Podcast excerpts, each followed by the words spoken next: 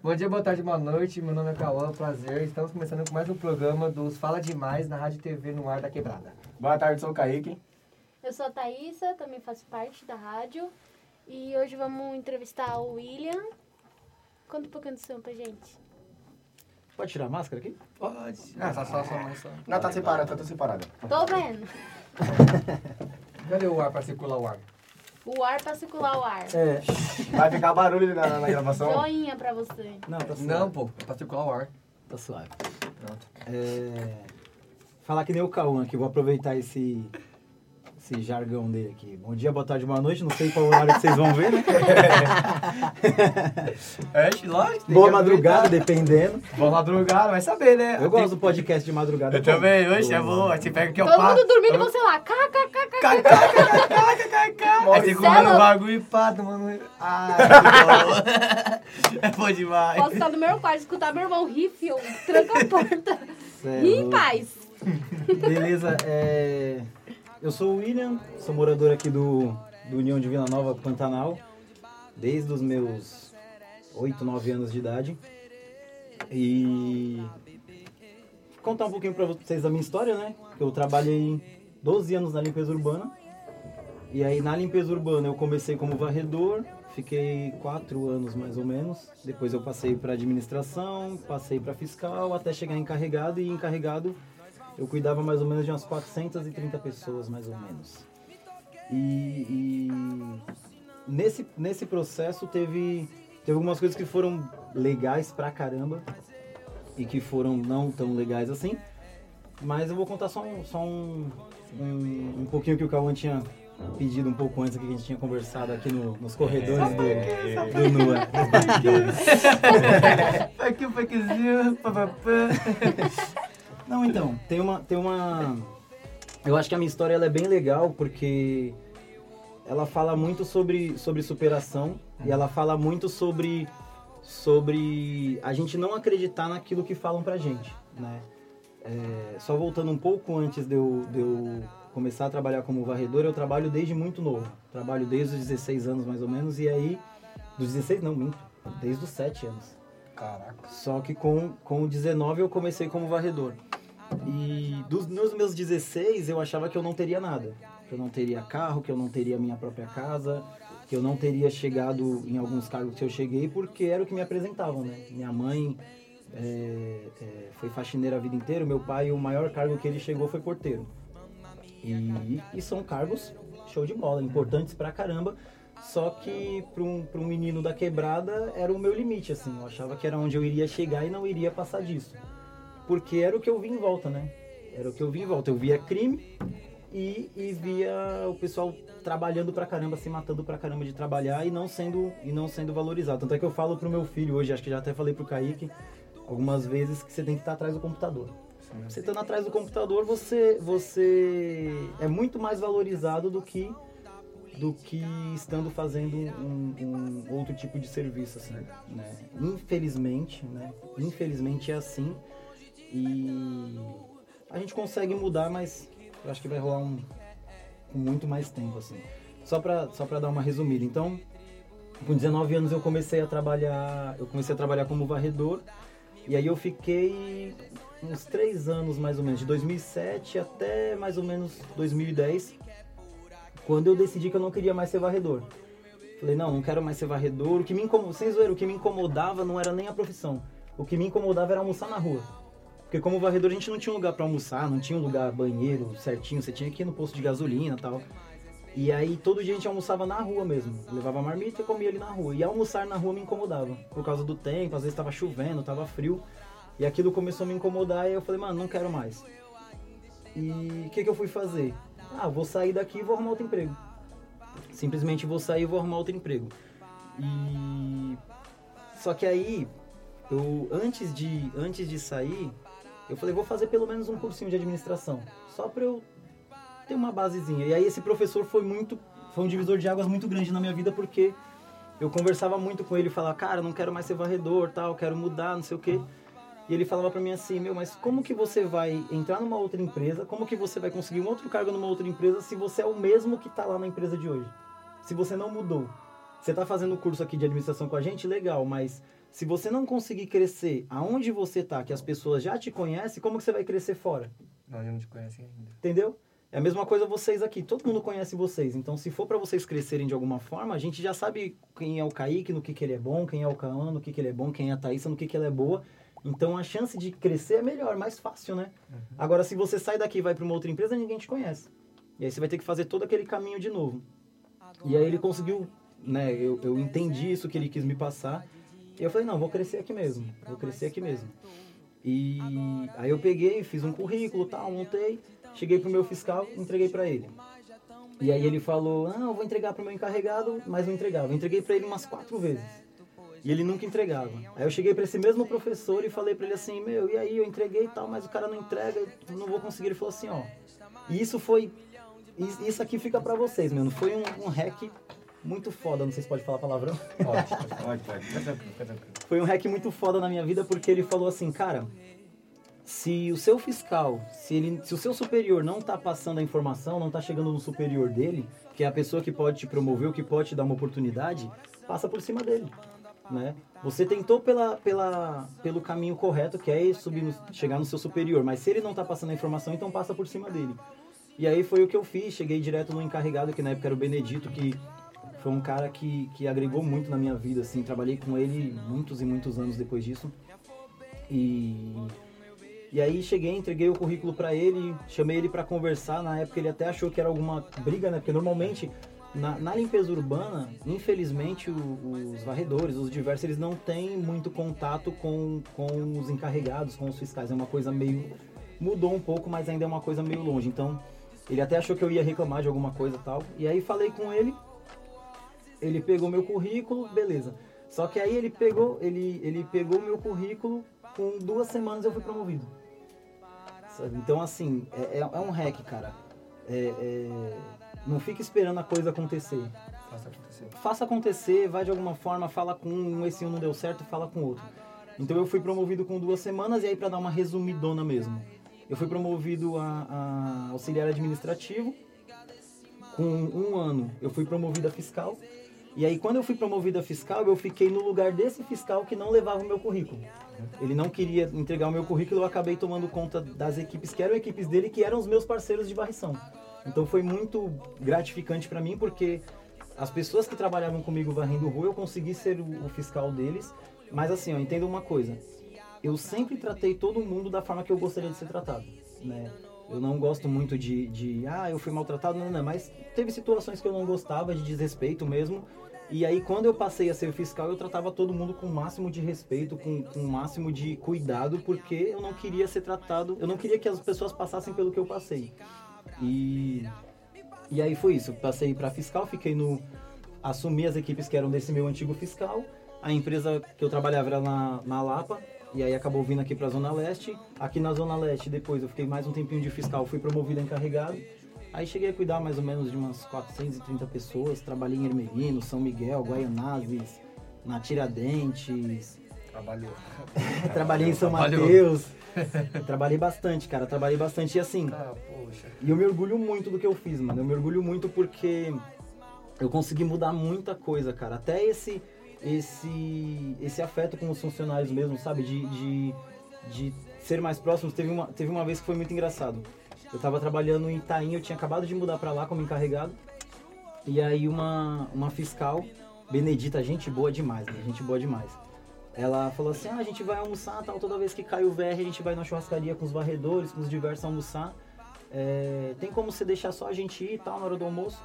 Aí eu falei, tem. Aí eu falei pra ela assim, mas onde é essa churrascaria? Ela falou, não, é ali e tal, em tal lugar. Eu falei, que hora que vocês vão? Ah, a gente vai umas 11h30 mais ou menos. Eu falei, fechou, eu vou aparecer lá. Aí ela parou, ficou me olhando assim. Aí ela ia sair, ela voltou. Falou assim, você vai mesmo? Eu falei, vou. Beleza, aí ela saiu e eu fiquei sem entender, ela saiu.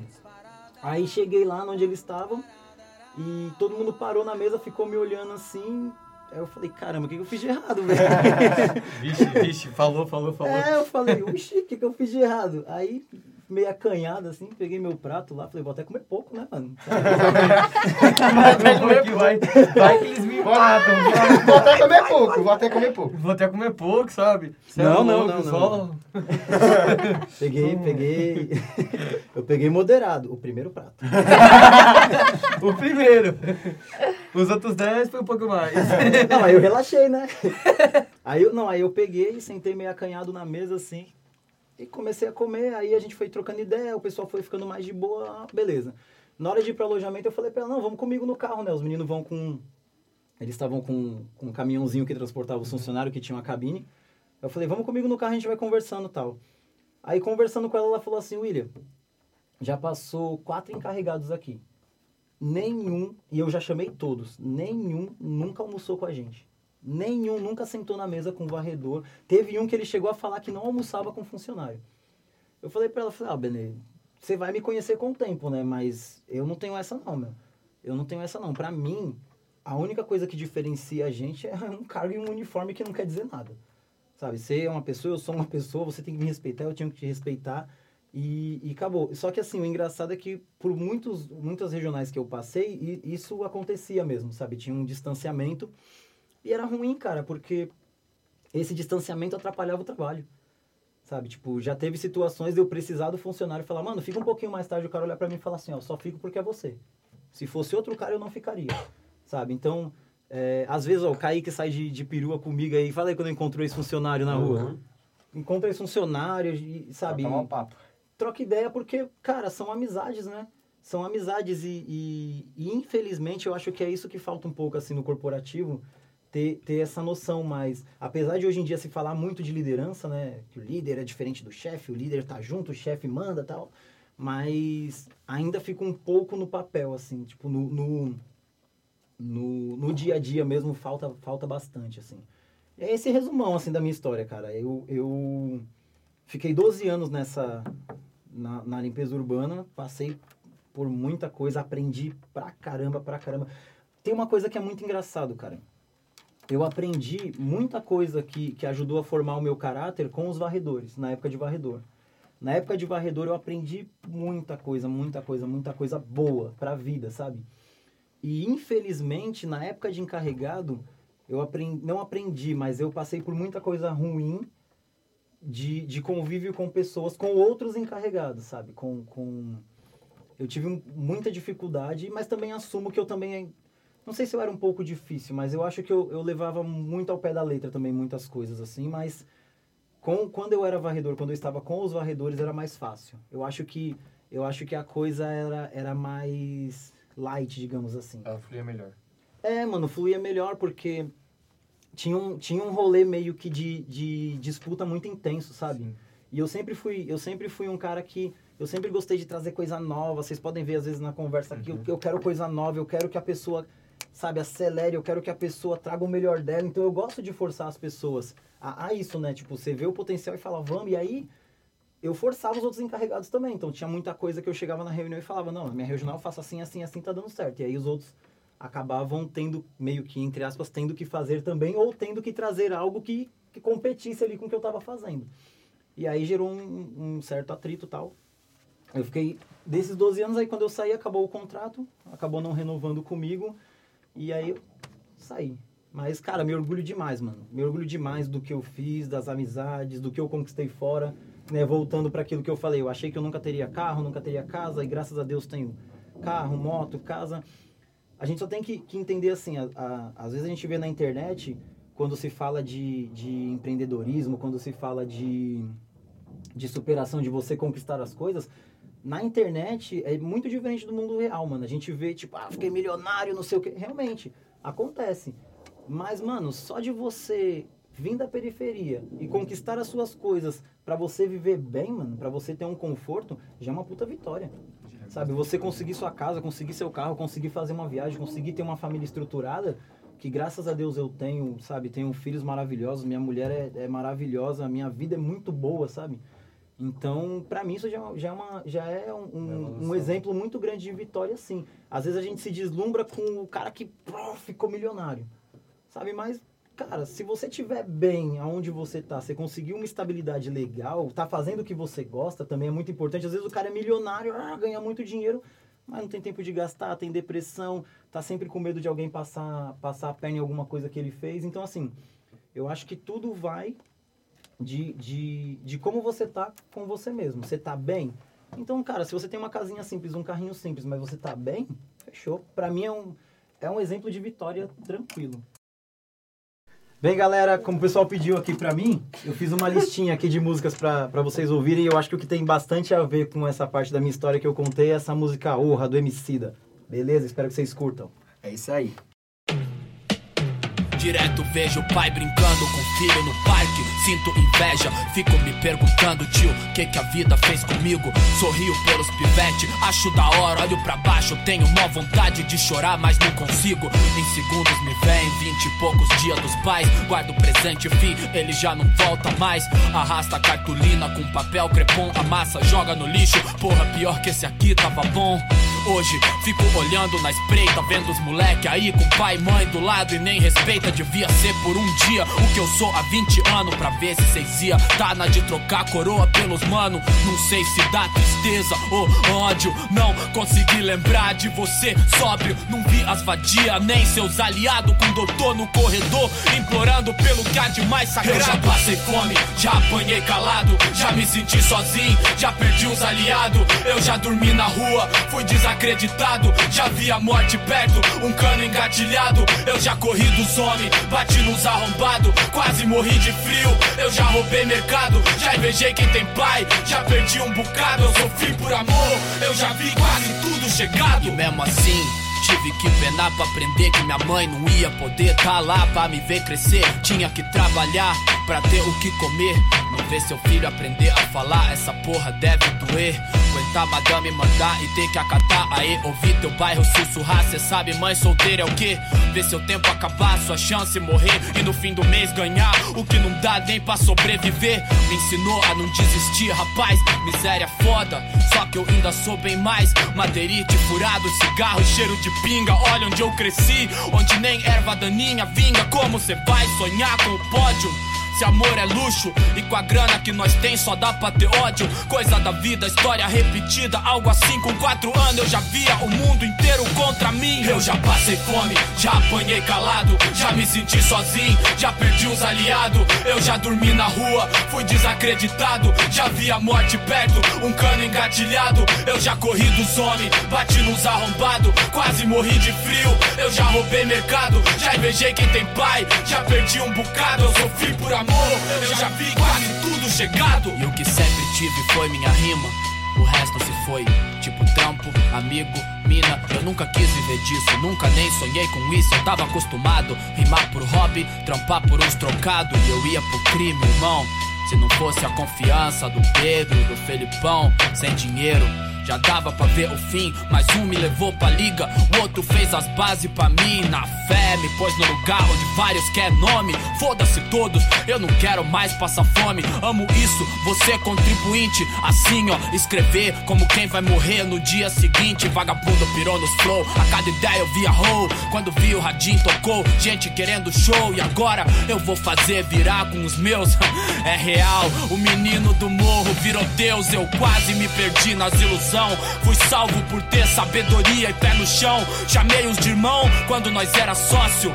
Pensei ter feito amigos e tava fazendo negócios. Odeio vender algo que é tão meu. Mas se alguém vai ganhar grana com essa porra, então que seja eu. E os que não quer dinheiro, mano, é porque nunca viu a barriga roncar mais alto do que o eu te amo. Eu vi minha mãe me jogar dentro do guarda-roupa trancado. Era o lugar mais seguro quando a chuva levou os telhados e dizia: Não se preocupa, chuva é normal. Já vi o pior disso aqui, vê o bom, hoje é o natural e o justo. Então antes de criticar quem cê vê trampar, cala a boca e pensa em quantas histórias cê tem pra contar. Falar que ao dizer a rua é nós, pago de dono da rua. Desculpa, eu vivo isso e a incerteza é sua. Se você não se sente dono dela, chill, não fode. E antes de escrever. Opa, voltamos aqui. Acabamos de escutar a música Orra do Emicida e... Estamos com o nosso entrevistado William. William, eu queria fazer uma pergunta. Quais são as suas maiores inspirações? Cara, minhas maiores E inspirações. calma, e eu quero saber o motivo. Por que tem que ser essa inspiração? Por que Fechou. ela te inspira tanto? Fechou. Uma inspiração. Cara, eu, eu, eu acho que. Lascou com ela. Menos uma. Menos uma. Filha da mãe. Eu falei pra ela ir primeiro, só pra deixar claro. Verdade, verdade. Vai, vai, vai. Ela, você acaba... É, mas se ela vai primeiro, ela acaba com a sua pergunta. Aí eu fico sem nada. eu pensei nessa. Não, eu pensei em outra, só que tipo, essa foi que eu anotei pra poder já. Pá. Bacana. Cara, eu acho que assim, ó, é, é- isso é um grande problema na onde a gente mora. Grande problema mesmo, porque a gente acaba, a gente acaba crescendo na favela. Eu, eu gosto de falar favela mesmo, cara. Eu ouvi favela a minha vida inteira, então não me acostumo favela. com comunidade. Estranho. né? O bagulho é na favela. É, favela na da Favela, favela. essa é de favela. É um rolê meu, assim. Calma, gente. vila. Vocês são arma pra tirar e que Calma! Mas assim, cara, pra mim, pra mim, é, uma grande inspiração minha é Luiz Gama. Luiz Gama foi um, um, um negro brasileiro que ele nasceu livre. Ele já nasceu na, na- Quando ele nasceu já existia a lei do ventre livre. Ele é filho de uma negra com um descendente de português. E acho que aos 8, 9 anos de idade, mais ou menos, ele é vendido pelo pai. A mãe dele tinha, tinha ido embora, tinha. que ela, ela ficava mais ou menos na- nos movimentos libertacionistas da, da época da, da escravidão. E aí, quando ele fica com o pai dele, o pai dele vende ele por dívida de jogo. E ele vem, se eu não me engano, da Bahia pro. Acho que é da Bahia, se eu não me engano, pro. pro acho que pro, pra São Paulo ou pro Rio. Não vou lembrar direitinho agora, mas ele vem para um desses dois estados. Acho que é pro Rio. E com 18 anos mais ou menos, ele aprende a ler e descobre que ele já era livre, né? Ele consegue, então, pra mim é muito fogo porque o primeiro cara que ele liberta é ele mesmo, sabe? Então, ele ele consegue a própria liberdade e aí depois disso ele começa a trabalhar com fazendo xerox, aí ele aprende a ler, se interessa por, por advocacia e aí ele se torna o primeiro rábula negro do Brasil, o primeiro advogado negro do Brasil. Só que como naquela época negro não podia, não poderia frequentar a escola, ele se torna um rábula, que é um advogado, que é rábula, acho que é- eu não sei se é para todas as profissões, mas para direito seria um advogado sem diploma. Tanto é que ele só consegue o diploma dele muitos anos depois de morto. Nossa. Muitos anos depois de morto. Já tinha Meu morrido que que foram foram né, deixar ele ter o diploma de de advogado. E ele consegue libertar, mano, mais de 500 escravos no, no Brasil. Só que o porquê que eu me identifico com ele? Eu gosto muito dele, porque quando você olha a história dele, ele fez a diferença na história dele, sabe? É, é, ele foi lá, aprendeu a ler, aprendeu a, a advocacia, aprendeu o direito em si, ele ia pros tribunais, batia de frente, e numa época, mano, que assim, hoje em dia, nós que somos negros na periferia, né, no, no- no país inteiro, assim, mas periferia tal, nós temos muito poucas oportunidades sim, isso, isso eu concordo. Só que é uma coisa minha, eu acho que a gente tem que fazer muito com as oportunidades que a gente também tem. Não adianta na minha. é, é, eu vi um cara falando um, um negócio hoje que é muito verdade. assim, Ele falou que é, a oportunidade bate a porta, só que ela não vira maçaneta. Então eu acho que a oportunidade vai muito do que a gente faz com ela. Acho que é muito disso, assim. A gente tem muito poucas oportunidades, sim. Só que nós temos que tá- estar atentos para abraçar elas. E aí, ele fez. Ele teve a oportunidade de aprender a ler de alguma forma. Às vezes, algum patrão, alguém que, que, que permitiu que ele tivesse algum tipo de acesso, mesmo que mínimo. E aí ele foi lá, aprendeu a ler. A partir do momento que ele, que ele se instruiu de alguma forma, ele conseguiu mudar a vida dele mudar a vida de muitos outros negros no Brasil. Sabe? Então, pra mim, é, é um cara que, que realmente é uma inspiração mesmo, assim, como, como falando dessa parte do, do, do negro em si e, e para mim dessa, dessa parte de você criar a sua oportunidade. Pra mim, cara, não, não tem igual, assim. É, eu gosto muito, muito, muito, muito de Martin Luther King. Muito, Nossa. muito, muito, porque... Vocês conhecem o discurso dele? I Have a Dream. Cara, e é, e é isso. Quando, quando ele estava no, no, em um momento muito pesado, assim, de racismo, com leis, um rolê muito forte nos Estados Unidos, e ele vem com um discurso falando, cara, o meu sonho, né, não sei se a tradução é essa, mas eu entendo dessa forma. O meu sonho é que o meu filho negro ande com seu filho branco e ninguém se importe com a cor, sabe? Então, que pra mim é, é o rolê que eu acredito. Uma coisa que, que eu acredito muito é, é isso, cara. Eu acho que a gente só vai conseguir melhorar esse, esse, esse rolê de preconceito, de, de racismo, quando, quando nós conseguimos olhar um para o outro e não identificar a cor primeiro. Eu acho que, e aí, para mim, Martin, e, e um outro ponto que, que eu achei crucial de Martin Luther King é porque ele pregava o, o ele lutava com a inteligência e não com a violência. Por quê? Ele conseguia quebrar a roda, sabe? Se eu faço mal para você e aí você faz o mal para mim, eu vou fazer o mal para você, você faz o mal para mim, eu vou fazer o mal para você e vai chegar no momento que eu nem sei por que eu tô fazendo mal para você e você nem sabe que tá fazendo Tipo mal para briga mim. de irmão. É, sabe, é, acaba se tornando uma roda. Enquanto ninguém quebrar essa roda, vai continuar. E eu acho que Martin Luther King fez isso de uma forma maravilhosa, sabe? Ele quebrou mesmo a roda. Porque, e, e, e assim, entendam, não que eu ache que Malcolm X, que outras pessoas que vieram, que, que não tiveram a mesma, a mesma, é, a mesma percepção de Luther King, que estavam errados. Eles lutavam com as armas que eles tinham. Uma coisa que eu sempre falo é que toda vez que a gente falar de alguém do passado, nós temos que entender que eram pessoas do seu tempo. Então, tem coisas que hoje, hoje é normal. Tem coisas que em outros tempos não seria normal. Então, aqueles homens, eles, eles tinham a cabeça do seu tempo. Embora alguns eram visionários, né, e tinham uma cabeça muito à frente, mas eles eram homens de seu tempo. Então, tem muita coisa que às vezes a gente não concorda que eles falaram ou fizeram, mas a gente tem que sempre lembrar disso, sabe? Eram homens de seu tempo. Então, pra mim, esses dois são são uma inspiração muito top, assim. Quer fazer a sua ou posso fazer mais uma? Ah, Vai roubar minhas perguntas não. Pensa que é, pô. Tô zoando. Em quem você pensa quando ouve a frase bem sucedido? E por quê? Cara, posso ser sincero, eu, eu, eu acho que em mim, sabe? Eu, eu me vejo como um cara bem sucedido. Por quê? Porque, que nem eu falei anteriormente, hoje, graças a Deus, eu tenho uma casa boa, eu tenho uma família muito bacana, meus filhos são maravilhosos, a minha esposa é uma pessoa maravilhosa na minha vida. E hoje eu eu tô no momento da minha vida que eu tô fazendo o que eu quero, sabe? Eu tô produzindo coisas que eu quero. Faz dois anos que eu saí da limpeza urbana, então, entre aspas, faz dois anos que eu estou desempregado. Só que nesses dois anos, filho, eu, eu nunca trabalhei tanto na minha vida e com. Sabe? Porque hoje em dia, o que, que acontece? Eu consegui uma liberdade, não liberdade financeira, mas eu consegui uma liberdade de escolher aonde eu vou trabalhar e fazer o que eu gosto, sabe? Então, eu consigo colocar, eu consigo imaginar, colocar no papel e fazer a coisa acontecer da forma que eu gosto. Então, pra mim, isso é ser bem sucedido. Isso é ser bem sucedido. O dinheiro, ele, ele, ele faz diferença? Faz.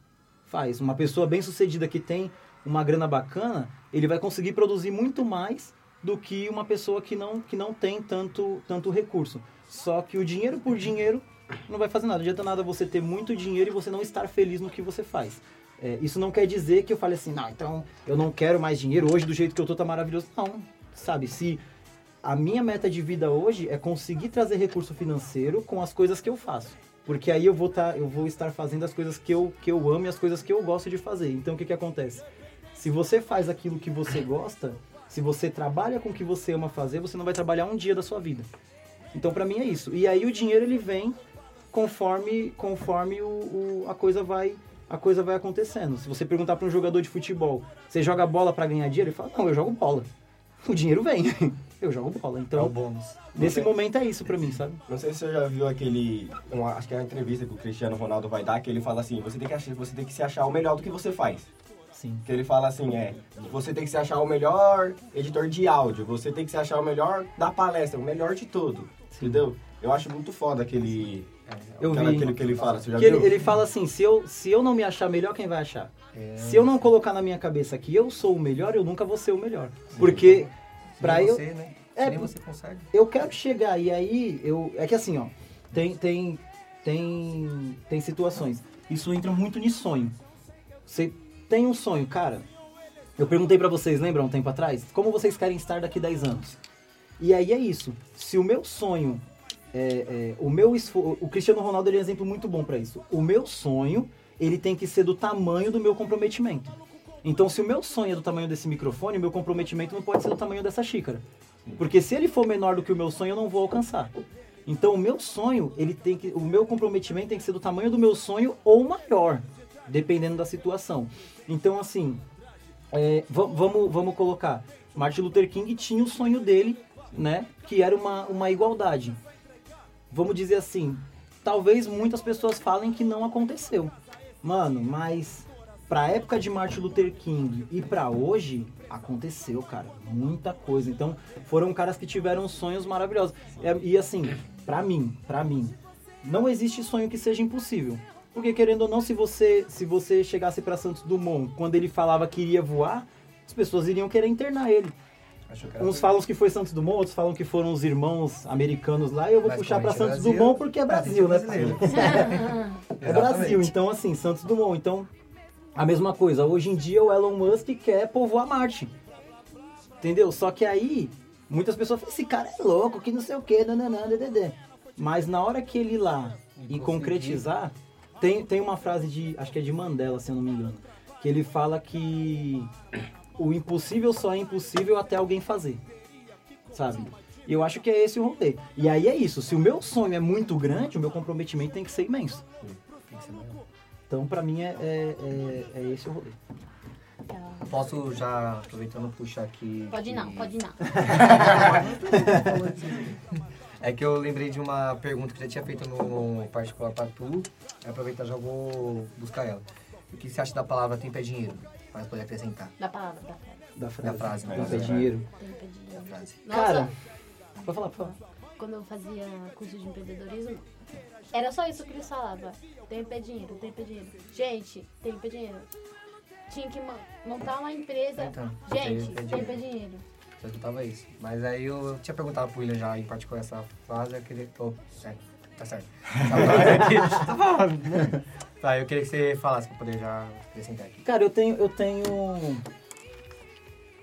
Eu tenho uma visão assim. Vamos, vamos começar dessa parte. O que, que é dinheiro? Primeiro ponto. O que, que é dinheiro? Aí já vem as perguntas idiotas, as, as respostas idiotas aqui. É. Ué? Ué, dinheiro é uma nota de 100, pô! Depende. Dinheiro é papel. Dinheiro é papel, papel aqui, ó. Papel. Então, depende. Sabe por quê? Eu tenho essa folha, certo? Sim. Se eu tivesse uma nota de 50 reais e colocasse do lado dela, pra mim, a folha só é folha quando eu risco nela. Quando eu uso ela pra riscar alguma coisa. E o dinheiro só vai se tornar dinheiro quando eu uso ele pra comprar alguma coisa. Se eu só colocar aqui, ó, dá exemplo. Quer ver? Se, antigamente acontecia muito isso. O- os nossos avós, quando conseguia juntar um dinheiro, o que, que eles faziam? Colocava no colchão. Escondia dentro de casa, colocava num vaso. E aí o que, que acontecia? Ou desculpa, por muitas vezes esse dinheiro perdia o valor, porque antigamente no Brasil se trocava de moeda muito rápido, cruzeiro, cruzado novo, não sei o que, nananana, se trocava de, de moeda muito rápido, e às vezes aquele, aquele, aquele senhorzinho que guardou lá até já tinha falecido e ninguém sabia que o dinheiro estava lá. E aí quando achava não tinha mais valor. Então não era dinheiro, era só uma moeda ou um papel. Né? Ou acontecia um acidente que pega fogo no colchão, inunda o colchão, molha e ele perdia um monte de papel. Então, o dinheiro, ele só é válido, ele só é dinheiro quando você utiliza ele. O papel só é papel quando eu risco. Por quê? A, a minha, na minha cabeça é assim, é, dinheiro em si, cara, não serve pra nada. Dinheiro é um papel. A questão do dinheiro é o que você faz com ele. E aí, voltando, voltando um pouco pra, pra pergunta dele. Pra mim, Pra mim, tempo não é dinheiro. Tempo é recurso. É recurso. E pra mim, tempo é o recurso mais importante do mundo. E ele é o mais igualitário do mundo. Se você pegar o cara mais rico do mundo na atualidade, que acho que nem é mais o, o Jeff Bezos, acho que já trocou. Tem um cara que chegou a um trilhão, se eu não me engano, um negócio assim. Que é um Ah, tiozinho lá. eu É, acho. não tenho certeza, mas eu vi alguma coisa que acho que já tinha. O Jeff Bezos já não era mais o cara mais rico do mundo. Mas vamos pegar o Jeff Bezos ainda. 200 bilhões de, de dólares a, as empresas dele valem. Se você pegar o Jeff Bezos e pegar um morador de rua, o que, que esses dois caras têm em comum? Ah, tempo. Tempo, cara. É 24 horas para cada um dos dois. Se o Jeff Bezos pegar os 200 bilhões de dólares dele para conseguir mais uma semana, ele não consegue. Se ele pegar um câncer hoje terminal no cérebro, com o dinheiro dele em questão de tempo, né, de não, o que eu vou dar para conseguir mais tempo, ele não consegue. Então, tempo é o recurso mais importante do mundo e outra coisa, é 24 horas só todo dia, fião. Então, na minha cabeça assim, o que que a gente tem que pensar? O que que você quer da sua vida? tudo que você for fazer, você tem que fazer por, por um motivo que seja válido pra você. E pra mim, pelo menos pra mim, eu acho que dinheiro não é um motivo válido, sabe? Você vai fazer alguma coisa, cara, faça por algo a mais, não por dinheiro. Ah, eu vou montar uma empresa. Você vai montar uma empresa pra quê? Mano, eu vou montar uma empresa pra ganhar dinheiro. Você não vai ganhar. Você não vai Não vai ganhar, cara, muito difícil, muito difícil. Por quê? Porque se você tá numa coisa só por dinheiro, você não vai ficar até mais tarde. Se você tá numa coisa só por dinheiro, você não vai virar noite trabalhando pra que aquilo dê certo. Sabe? Você não vai ficar na sua casa pensando, ponga, mano, mas se eu colocasse isso aqui, isso aqui melhoraria. Então você só faz isso você só faz isso quando você quer algo a mais que não seja dinheiro. E normalmente, você pode ver, o que que os caras que mais ganham no mundo, nor- normalmente os caras que ganham muito no mundo, vou, vou pegar aqui de novo o exemplo que o Kaique deu do Cristiano Ronaldo. O Cristiano Ronaldo, se você olhar a carreira dele, o cara tem cinco bolas de ouro, já ganhou tudo que podia ganhar. Acho que só a Copa do Mundo que ele não ganhou ainda. Mas tudo que dependia somente Depende dele, É. entre aspas, ele conseguiu ganhar. E aí você fala assim, mano, que que motiva esse cara hoje em dia? Porque fama não é. Já Dinheiro tem. não é. Já tem. Troféu não é. Já tem demais. Entendeu? O que que motiva esse cara? Por que que quando você vê os vídeos dele, o cara tá lá, se o cara tá fazendo uma flexão, ele tá fazendo pulando. Se o Tá cara treinando mais que todo mundo. ele sempre treina mais, ele sempre é o primeiro a chegar, o último a sair. Quando ele tá malhando com os caras, ele malha mais que todo mundo. Por quê? Porque aquele cara, o objetivo dele não é fama, não é dinheiro, não é troféu, é colocar o nome dele na história.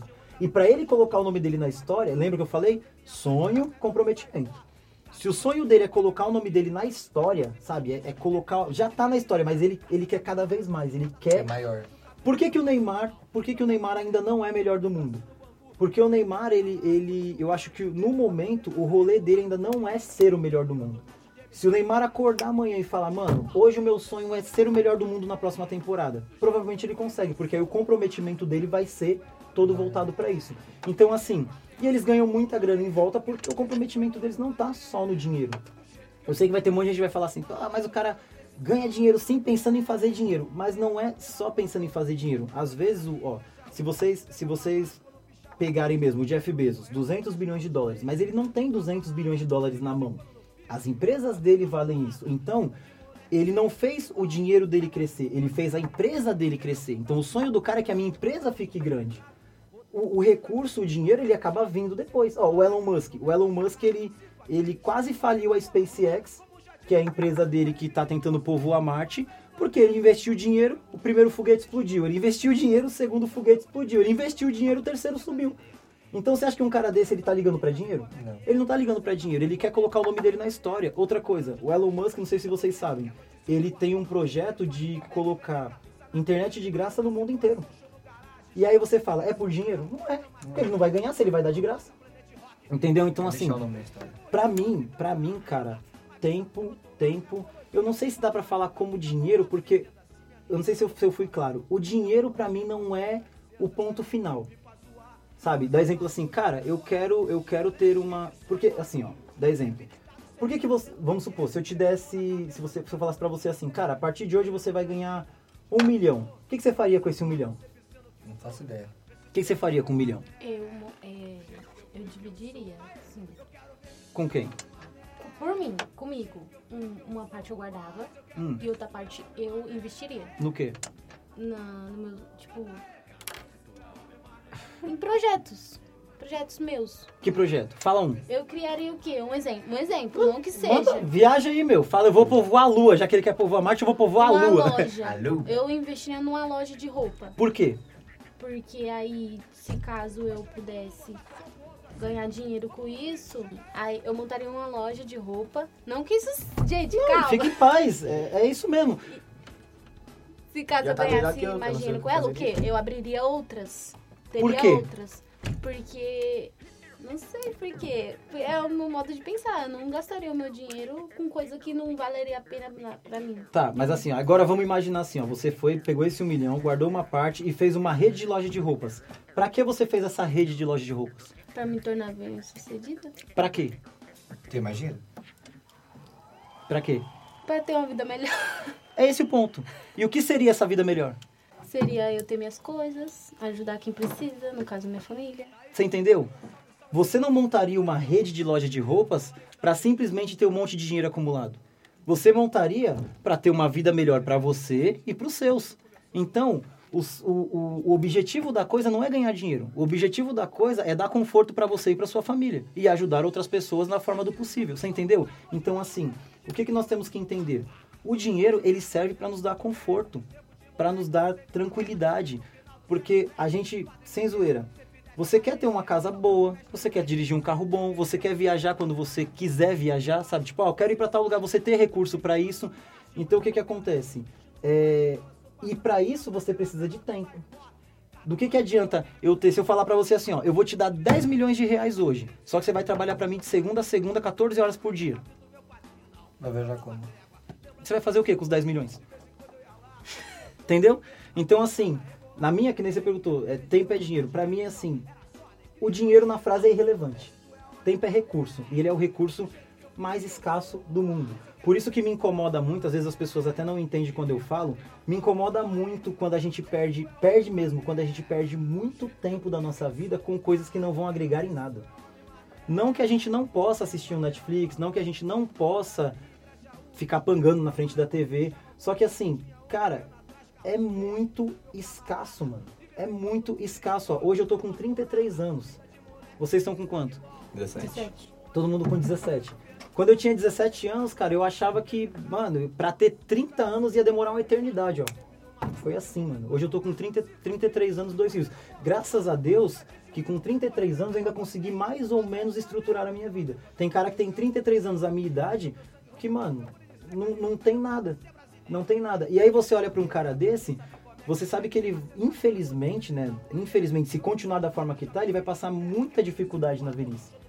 Sabe? Muita dificuldade. Então, assim, o meu maior sonho hoje é. Aí nesse ponto é, é entre o financeiro. O meu maior sonho hoje é me estruturar agora para eu ter uma velhice organizada, financeiramente, com saúde. Então hoje eu cuido da minha saúde, eu malho, eu cuido da minha alimentação, eu tento consumir coisas que, que vão abrir a minha mente, eu tento trabalhar, trazer coisas para mim para que eu tenha uma velhice tranquila, para que eu não dependa dos meus filhos, para que eu não dependa de outras pessoas. Então meu plano de vida hoje é isso, é organizar a minha velhice. Se eu ficar rico no meio do caminho, maravilha. Se eu não ficar rico no meio do caminho, pelo menos eu vou estar organizado. A gente atende, atende bastante idosos aqui e, cara, a gente vê o quanto que eles sofrem, mano. E muitas vezes, muitas vezes, porque não organizaram a sua velhice na, na- enquanto eram jovens. Então, às vezes, eu pego vocês mesmo e falo, mano, caramba, meu, corre aqui, ó, faz isso, faz aqui, investe aqui, nananã, corre atrás, pesquisa, estuda, porque eu sei o quanto esse tempo é escasso. Ó, dos meus, dos meus 20 anos, cara, dos meus 20 anos, eu fui acordar, eu já tinha, mano, uns 20, quase 25, mano, assim. Uns 25 anos, vai, quando, quando o meu primeiro filho nasceu. Então eu já tinha mais ou menos 24 para 25 anos, foi quando eu comecei a acordar. Só que aí eu acordei, eu já tava com um filho. Então teve muitas coisas que, que apareceram pra mim, e assim, entenda, não é que o filho tira a oportunidade de ninguém, não é isso. Mas você tem que saber o que que vo- você tem que saber qual momento da vida você tá. Eu era pai, então eu tinha que ser pai. Apareceu a oportunidade para ir embora para os Estados Unidos com um amigo meu. Eu fui. Não, porque os meus filhos estavam aqui, minha esposa estava aqui. Se eu fosse solteiro e não tivesse filho, eu tinha ido. Entendeu? No caso de vocês dois que, que tem um rolo aí. Eu meti o pé, mano. Eu deixava a mulher embora, mano. Se eu não tivesse filho. ah. Esse meu amigo foi para os Estados Unidos faz cinco anos lá morando de boa. Entendeu? Então, assim, as oportunidades tu ver vão aparecer. Se você achar ele lá nos Estados Unidos e os dois ficar lá, tá suave. né? Então, assim, cara, tempo é o recurso, é o melhor recurso do mundo e é o mais escasso do mundo. E, cara, assim, ó, assim, ó, assim, mano. E não tem mais desculpa, mano. Ah, eu não gosto de ler. Mano, tem audiobook, velho. Ah, mas é seis horas de audiobook. Ouve o resumo, mano. Sabe? Mas ouve, meu, ouve. Tira, tira ali, ó, duas horinhas do seu dia, uma horinha do seu dia pra agregar, para conhecer, para colocar conhecimento. O, o nosso o nosso mundo em si, ele foi dividido em algumas partes. Quando você pega a, a parte do feudalismo, quem tinha poder? Quem tinha terra. No feudalismo, os donos de feudo, os senhores feudais eram quem tinha poder, quem tinha terra. Ele pegava o pessoal, colocava para trabalhar na, na terra dele, fazia uma forma de escravizar eles com dívidas e deixavam eles ali. A mesma coisa na escravidão. Quem tinha, quem tinha grana? Quem tinha terra, que trazia os escravos, tal, tal, tal. Então, durante muito tempo, quem tinha o poder no, no mundo? Era quem tinha terra. Depois, com a Revolução Industrial, quem tinha poder? Que era quem tinha capital. O cara que chegava, comprava máquina, montava uma fábrica. Tem mais um período, que eu não, não, não vou me recordar agora certinho. Não, é, é, é isso mesmo. É terra, capital. E o que a gente tá agora, o que a gente tá agora é quem tem inteligência. Você pode ver, os caras mais ricos do mundo, o que, que eles têm de diferencial? É inteligência. Jeff Bezos, o, o, o Elon Musk, são caras que tiveram umas sacadas muito monstras assim. E não são caras. Ó, se você pegar a Amazon, a Amazon não tem um produto, mano. Vocês conhecem o que é a Amazon? A Amazon, vocês sabem o que que é, então. Mas de boa, a Amazon facilitando. Ela é o mercado livre mundial. Ela pega o produto de um cara que quer vender e leva até um cara que quer comprar. Só que assim, a Amazon em si, ela não tem nada. O máximo que ela deve ter, sei lá, são armazéns. Ela só faz a logística da coisa. É que Se nem o Uber, não tem um carro. Não tem carro. Se você pegar o iFood, o iFood não tem restaurante. O iFood não tem. Eles só, é o- eles só são um atravessador. Então nós estamos num momento. Se você pegar, ó, os caras mais. Um dos os, os caras que, que hoje em dia faz muito sucesso no Brasil que ganha muito dinheiro. Youtuber, mano. Entendeu? Então, assim, hoje nós, nós estamos num momento do mundo que o que tá fazendo a diferença é a inteligência. O que tá fazendo a diferença é o conhecimento. Então, mano, usem o tempo para adquirir conhecimento. Para mim, tempo é isso. Tempo é o recurso mais top e mais escasso que a gente tem. Aproveitando aqui, assim, esse, de, tá falando de dinheiro, esses negócios assim, você Dá dá um uma real. palestra. Bem, aproveitando que você tá falando de dinheiro, me dá um real. Não, se tem pra você dar uma money. Money, money. Aproveitando assim, você deu uma palestra de finanças, né? Sim, sim. Finanças. O que que é finanças? O que é finanças? Então, foi uma palestra de gestão financeira. Vocês estão financeiros. Gestão financeira. Gestão em si é administrar, né? Gestão é, é- é conduzir. Então, o que que acontece? A gente... Dá um real. Dá um real. Depende do que você vai fazer com esse um real. gente. Ai, meu Deus. Se for comprar um sorvete, eu não te dou. Se você fizer esse um real multiplicar, quem sabe? Aí nós vira sócio. Nossa. Entendeu? É, não, eles mandam aí. Ou não, né? Então o que acontece? Essa, essa palestra a gente, a gente trouxe aqui para os funcionários da instituição, ah, mas por, por aquela, aquela parte que eu falei no começo da minha história. Normalmente na favela nós não temos isso, né? A gente não, não. Nossos pais, normalmente, né? O que é o mais comum, os nossos pais já não sabem administrar o dinheiro que ganham, né? E aí acaba passando para os filhos. A palestra foi mais para dar uma. Na verdade, vão ser três palestras. Essa foi a primeira. E aí eu vou, nessas três palestras, tentar colocar o básico da, da gestão financeira para os funcionários aqui do NUA, porque a gente viu que tem uma necessidade mesmo, sabe? Nos corredores, assim, quando você está naquela conversa depois do almoço, você vê as pessoas às vezes enforcado, não sabendo administrar o dinheiro.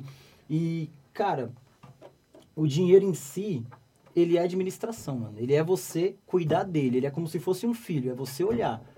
Um filho é a mesma coisa. O filho, se você tira o olho dele, ele faz besteira. O dinheiro, se você tira o olho dele, ele some. E aí você não sabe pra onde ele foi. Quando você ele tá não- muito quieto, alguma coisa tá dando errado. Cara, o filho quando tá muito quieto, você olha lá e tá com a lata de tinta na cabeça. O dinheiro, quando ele tá muito quieto, você vai procurar, ele já não tem mais. ele já foi embora. Então, assim, é, Acontece. acontece, né, Kaique? É, né? Então o que que acontece? Assim, a intenção é bem essa mesmo, é a gente trazer começar a dar esse start assim no, no mínimo para como as pessoas olham para o seu dinheiro, porque muitas vezes a gente está gastando dinheiro com coisas que são realmente desnecessárias. Ah, ó, você pega um exemplo, acho que, acho que é o que mais pega todo mundo hoje em dia. Você tem um Netflix com cinco login, sendo que você usa meio, às vezes você nem usa. E você paga lá cinco login, aí você fala assim, mas você precisa de, de Netflix? Não, eu preciso de Netflix porque Netflix é muito bom. Tá, mas você precisa de cinco login? Você não podia ter só um? Ou você não podia cancelar o Netflix e comprar um Amazon que é mais barato? Aí eu fazendo merchan aqui pra Amazon. Pra aquele My Family. Sabe? Então, assim... Ou- É... Hã? Ou Ou assistir em outro aplicativo muito bom. Não, mas assim, ó, eu acho que o, o ponto inicial da, da palestra, esse primeiro ponto foi a gente olhar para as nossas finanças e identificar o que que, o que, que acontece ali. Né? A gente, o, o que eu passo na palestra para eles é assim, é você colocar todos o seu gasto e perguntar para ele quem, o que, que é aquele gasto ali, o que, que é aquele gasto, quem é você, quem és tu, o porquê, o porquê que eu preciso gastar dinheiro com aquilo e o quanto. Vou dar um exemplo aqui, se você pegar é, crédito de celular. Não, vamos usar um exemplo aqui. Família. É, eu pego aqui, ó, vivo. Eu gasto. Vai cair. Quanto você gasta de, 70 de celular aí por. 60. Quanto? 60. Tá, então você vai colocar ali, ó. Quem? Que operadora que é a sua? Vivo. Não sei nem se pode falar o nome, mas aqui, ó. Faz um pi, faz um pi. Faz É, não um pode pi. não, o passarinho falou que não pode. Então aqui, ó, operadora de telefonia. Vamos colocar aqui, ó. A sua operadora de telefonia, Meu certo? Por que, que você precisa desses 60 reais no seu celular? Qual o motivo pra isso? Pra ter internet. Pra ter internet? Só internet? E pra que você usa ela? Quando eu tô na rua, preciso falar com alguém. Ou... Tá, não. Entendeu? Fique em paz. O porquê é pra ter internet, certo? Beleza.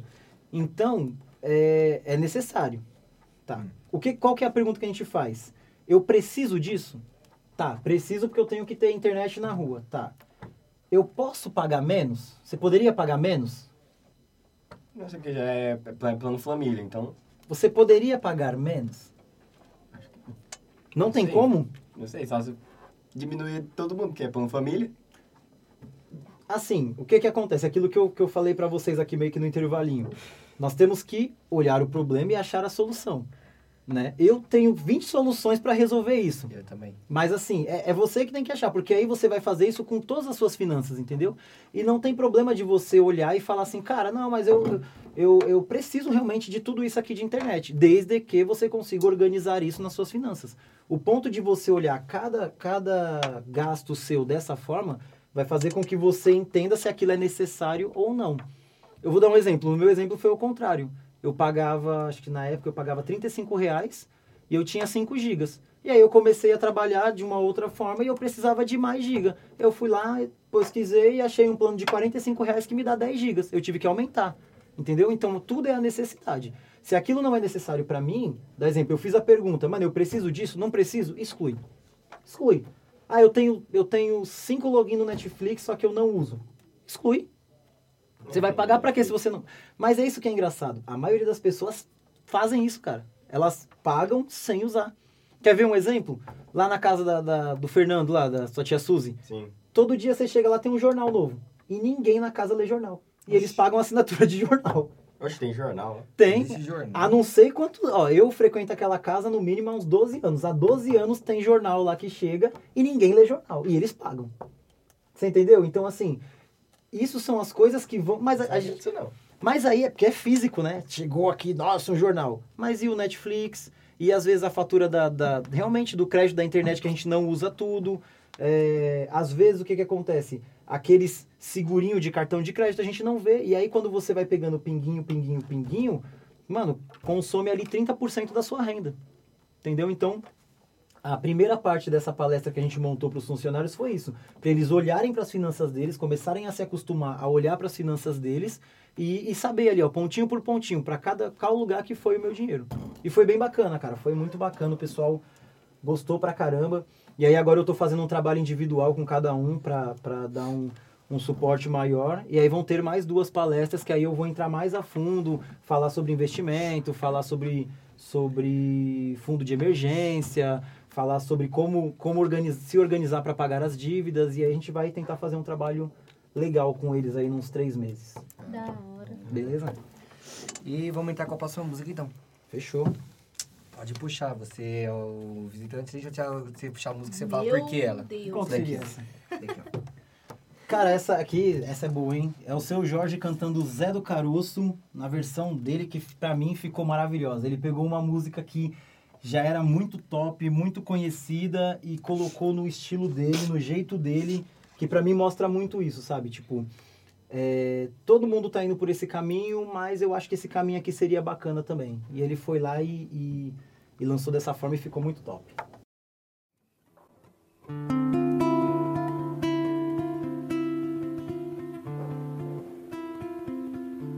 Num serviço de alto-falante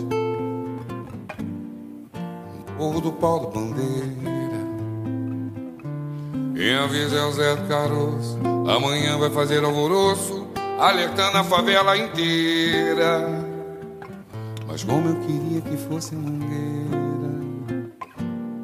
Existisse outro Zé Caroço. Pra falar de uma vez pra esse moço Carnaval não é esse colosso. Nossa escola é a raiz, é a madeira mas é morro do pau da bandeira. De uma Vila Isabel verdadeira. De que o Zé do Caroço trabalha, de que o Zé do Caroço batalha e que malha o preço na feira. E na hora que a televisão brasileira destrói toda a gente com suas novelas. É que o Zé bota a boca no mundo, ele faz um discurso profundo, ele quer ver o bem da favela. Está nascendo um novo líder. No Morro do Pau da Bandeira. Está nascendo um novo líder. No Morro do Pau da Bandeira. No Morro do Pau da Bandeira. Morro do Pau da Bandeira. Yeah, yeah, yeah, yeah, yeah,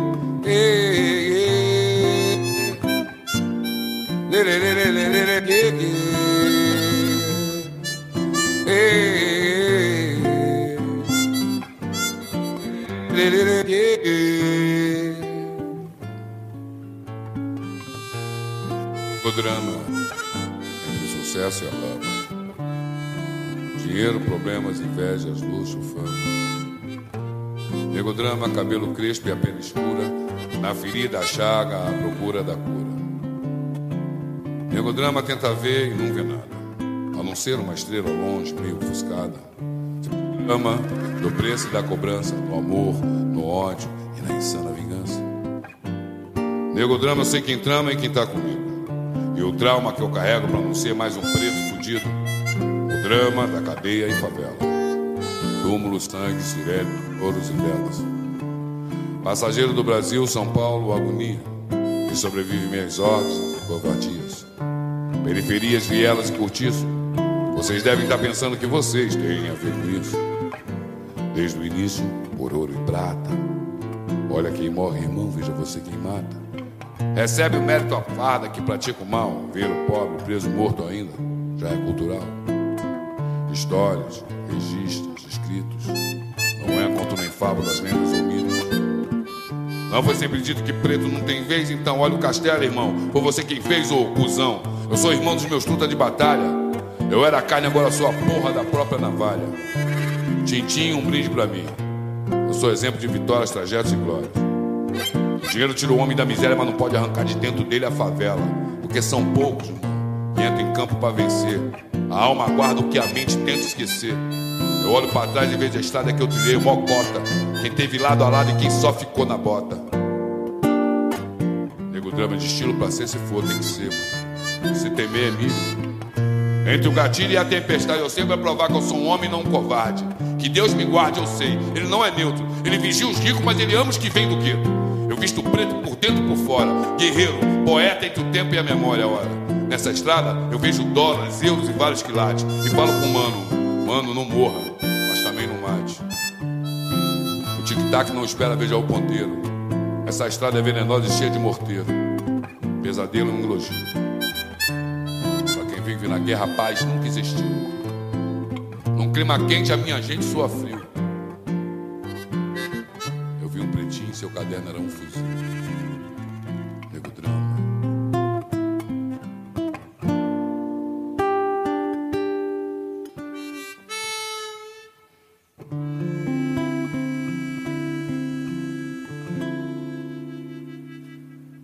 Racionais MCs. Voltamos, galera! Vamos continuar aqui que nós estávamos conversando. Então vai, vamos falar sobre um pouco sobre essa música aí que passou agora do seu Jorge. Então, pra mim. Olha aqui, ó. Olha o delay, olha o delay! Tudo bem, tudo bem. Vai, vai, eu corto depois. Olha o lag. Eles me pegaram meio desprevenido aqui. Vai. Não, pra mim essa música ela, ela vai muito sobre, sobre o rolê de você colocar o que você acredita em prática. Porque às vezes você. Normalmente, né? Normalmente a maioria das pessoas que estão em volta da gente tem aquela questão de. de dar uma palavra que vai te desanimar em vez de te deixar feliz. Então se você pega uma coisa que todo mundo faz daquela mesma forma que todo mundo sempre fez e você começa a fazer de uma forma diferente, as pessoas vão falar assim: "Não, mas não vai dar certo, porque sempre foi feito assim, é feito de outra forma". E para mim essa a forma que o, que o seu Jorge fez de pegar uma música que normalmente é tocada mais rápido, um partido alto, bem pegado, e colocar na voz e violão, pra mim, representa muito isso, sabe? Tipo, não é porque todo mundo tá dizendo que tem que ser de X forma que a gente Você tem que fazer. de outro, de outro jeito também fica legal, sabe? E aí é você acreditar no seu potencial, que é isso que ele fez. Ele colocou de uma forma que ele acredita e ficou muito bom, na minha opinião. Bom demais, na verdade. Beleza? Uma vibe boa. É, eu queria fazer uma pergunta. Qual sua meta de agora? Cara, minha. Eu falei isso desde hoje gente acabar o Ele falou, programa. ele falou, ele falou, ele falou, ele falou. então, a minha, a minha meta de agora, cara, tá sendo. Tá sendo estudar bastante. Né? Porque, que nem eu falei, eu tô mudando o que eu fazia. Eu trabalhava em uma empresa privada, que era outra situação. Eu administrava, eu administrava recursos, né? E, e coordenava pessoas. E agora eu tô num, num, num rolê. A minha meta para agora é tentar passar o que eu, o que eu aprendi e o que eu tô aprendendo para outras pessoas, né? Por isso da palestra sobre finanças e por isso muitas coisas que eu falo às vezes com o pessoal em conversas mais informais mesmo, eu, eu tento sempre passar um pouco do que eu conheço, um pouco do que eu vivi para as pessoas, porque eu acho que, que faz muita diferença na vida, sabe? Eu acho que, que é mais ou menos... A minha meta desse momento é isso. E o seu sonho pro futuro? Cara, o meu sonho pro futuro é, é, é conseguir trazer pra, pra favela, trazer pra, pra comunidade essas coisas mesmo, sabe? De um, de, uma, de um modo maior, assim, de uma, de uma forma mais macro. É, conseguir chegar em mais adolescentes, em mais adultos e, e conseguir levar esse, esse entendimento de, de finanças e até um pouco desse, desse olhar de vida mesmo, assim, sabe? Da gente enxergar os problemas que a gente tem e, e conseguir criar meios, né, criar modos para a gente é, sanar eles ou resolver eles. Eu acho que o meu sonho é esse. Quando eu, quando eu conseguir levar isso para mais pessoas, um, um número maior de pessoas, e principalmente pessoas da favela, da periferia, que não tem esse acesso, eu acho que é, que é isso. Esse é o, é o caminho que eu quero trilhar, assim, para o meu Certo. futuro. Pra finalizar, é, você tem algum sonho absurdo? Um sonho que você acha muito absurdo, difícil de acontecer, mas você quer tentar? Cara, sinceramente, o meu sonho absurdo é ficar milionário, mano. é isso, isso Tá é uma, errado, é uma tá meta. errado. É uma meta, cara, porque assim, embora eu tenha falado tudo isso, que, que o tempo é mais importante que o dinheiro, o dinheiro não é importante, e, e eu acredito nisso. Só que é, eu entendo que eu ficando bem de grana, assim, tendo bastante dinheiro, eu vou poder fazer todos os outros sonhos que eu tenho. Então, dá exemplo, se eu quero levar o meu conhecimento para mais pessoas, eu vou precisar de muito recurso para isso. Se eu quero ter um carro legal, qualquer carro que eu olhar e falar, eu quero ter esse carro, eu vou precisar dessa grana para isso. Então, na minha cabeça funciona assim: o dinheiro ele, ele é um caminho para eu fazer as outras coisas que eu quero. Se eu quero um carro legal, eu poder ter e não ficar fazendo conta, sabe? Ah, vou conseguir pagar a parcela, vou conseguir pagar o IPVA. Não, eu quero olhar para um carro e falar, vou comprar e acabou. Quero fazer uma viagem legal, levar minha família e falar, vamos e acabou. Então, o dinheiro, na verdade, para mim, ele, ele é só essa ponte. E aí, eu acho que não, não é não é pecado não é pecado você querer ter recurso para fazer suas coisas. Uma- tem um tem um, um cara que eu sigo que ele fala eu sigo ele no, nas redes sociais que ele fala que dinheiro no bolso é bênção e no coração é maldição. A gente simplesmente não pode deixar o dinheiro entrar no nosso coração. Certo. então mas o fato de você conseguir dinheiro não é uma coisa ruim. Ele vai te possibilitar ele vai te abrir n portas e se você for uma pessoa que gosta de ajudar os outros você vai conseguir ajudar mais pessoas Nos últimos cinco anos, que novas crenças ou hábitos mais fez com que você mudasse? Meu, ó, Ou que sua vida melhorasse? o primeiro foi estudar. Primeiro foi estudar, estudar, estudar. É, eu comecei, eu acho que assim, ó, o primeiro, na verdade, o primeiro mesmo foi questionar. Eu comecei a, a, a questionar algumas coisas, é, de, de querer entender por que, que as coisas são da forma que são. Então, eu comecei a pesquisar política, eu comecei a pesquisar. é, e quando eu falo pesquisar política, não a política atual, eu comecei a estudar sobre Primeira Guerra Mundial, Segunda Guerra Mundial, Guerra Fria, e aí, com esses questionamentos, eu comecei a entender, pelo menos na, na minha concepção, eu entendi muitas coisas do porquê o nosso mundo é da forma que é hoje. E, e esse, esse é o ponto, você começa a questionar e aí você busca mais conhecimento e através desse conhecimento você muda os seus hábitos. Então, para mim, é, é essa tríade mesmo, assim, sabe? Questionar, buscar conhecimento e a partir do conhecimento mudar os hábitos. É, e para mim, não, não, sem zoeira, não foi nem nos últimos cinco anos. Isso mudou na minha vida dos últimos três anos para cá. Já tinha muita coisa que eu já fazia de forma orgânica, sem, sem eu me dar conta de que eu fazia. Depois eu entendi, eu falei, não, isso aqui que eu fiz, isso aqui que eu fiz, já estava nesse caminho. Mas entendendo mesmo como eu, como eu tenho a percepção hoje do, das coisas que eu faço, foi de dois anos para cá. E posso ser sincero, em dois anos ele deu uma virada na minha vida, assim, em questão de, de saúde mental, digamos assim. Hoje em dia eu consigo, eu consigo entender e consigo é, é, me colocar em lugares que há dois anos atrás eu não colocaria. Uma coisa que eu, que eu falo, já falei para os meus sobrinhos é assim, você tem que ter curiosidade e, e, e estudar, que eu sempre falo, é pesquisar, né? E pesquisar para que você consiga ter uma conversa sadia em qualquer lugar do mundo.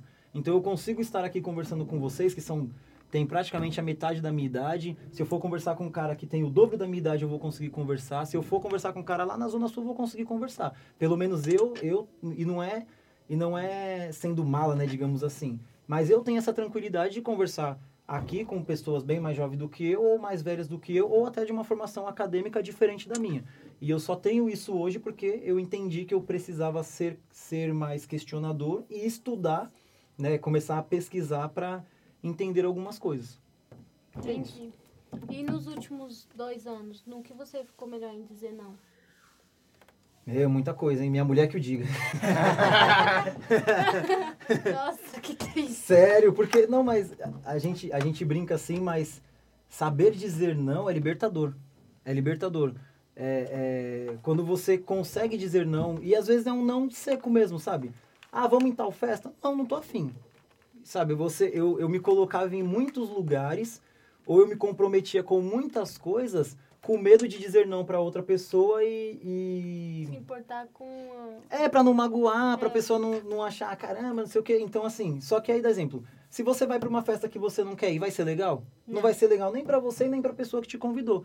Então, hoje em dia, eu consigo tranquilamente, e hoje em dia eu falo não para qualquer um, para minha mulher, para os meus filhos, para minha mãe, para os meus amigos, sabe? E e não é ser rude. Eu acho que quando você fala não, de coração mesmo, tipo, eu não quero fazer tal coisa. É mais você... educada do que ir. É isso. Querer. É isso. Você está sendo muito mais verdadeiro com a pessoa. Porque se eu for para uma festa ou para algum lugar sem vontade, eu vou estragar o rolê. Uhum. Né? Então, às vezes, é melhor eu ficar na minha e a pessoa vai lá e se diverte. Às vezes a pessoa até volta e fala que nem o Tigas, né? Vocês perderam, Mas aí, às vezes, você até fala, caramba, devia ter ido e numa próxima até dar vontade de ir. Sim. Mas melhor do que ser forçado. Verdade. Melhor do que ser forçado. E assim, você tem alguma dica para deixar assim? Cara, questione, mano. Seja questionador. Tudo que eu falei aqui, ó, se alguém achou legal, falou, caramba, ele falou isso, foi legal, não sei o que, não sei o que, mas pesquise. E às vezes eu posso estar errado, às vezes eu não diria nem errado, mas é a minha visão de mundo, né?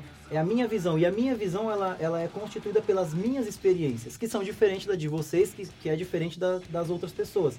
Então eu acho que a gente tem que ser curioso e, meu, estudar, mano, estudar. E o estudar que eu falo não é estar dentro de uma faculdade, não é estar dentro de uma escola. É a todo momento, meu. Hoje em dia, graças a Deus, né, uma boa parte da população, eu sei que tem muita gente que não tem acesso ainda, mas uma boa parte da população tem acesso à internet num celular ou num computador que seja. Eu acho que a gente tem que, voltando para aquela coisa do tempo, nós temos que, que tomar conta do, do nosso tempo sim. Então, se eu posso perder, perder assim, se eu posso ficar uma hora e meia, 45 minutos assistindo uma série, que às vezes não vai me agregar muita coisa, por que, que eu não coloco também naquele dia ali uma hora para assistir um documentário para eu entender mais ou menos como que foi, sabe? É, eu acho muito legal quando a gente entende o, o, a nossa sociedade um pouco para trás, assim, o que, que aconteceu um pouco para trás, porque tem, tem alguns caras que dizem assim, se eu não sei de onde eu vim, como que eu vou saber para onde eu vou?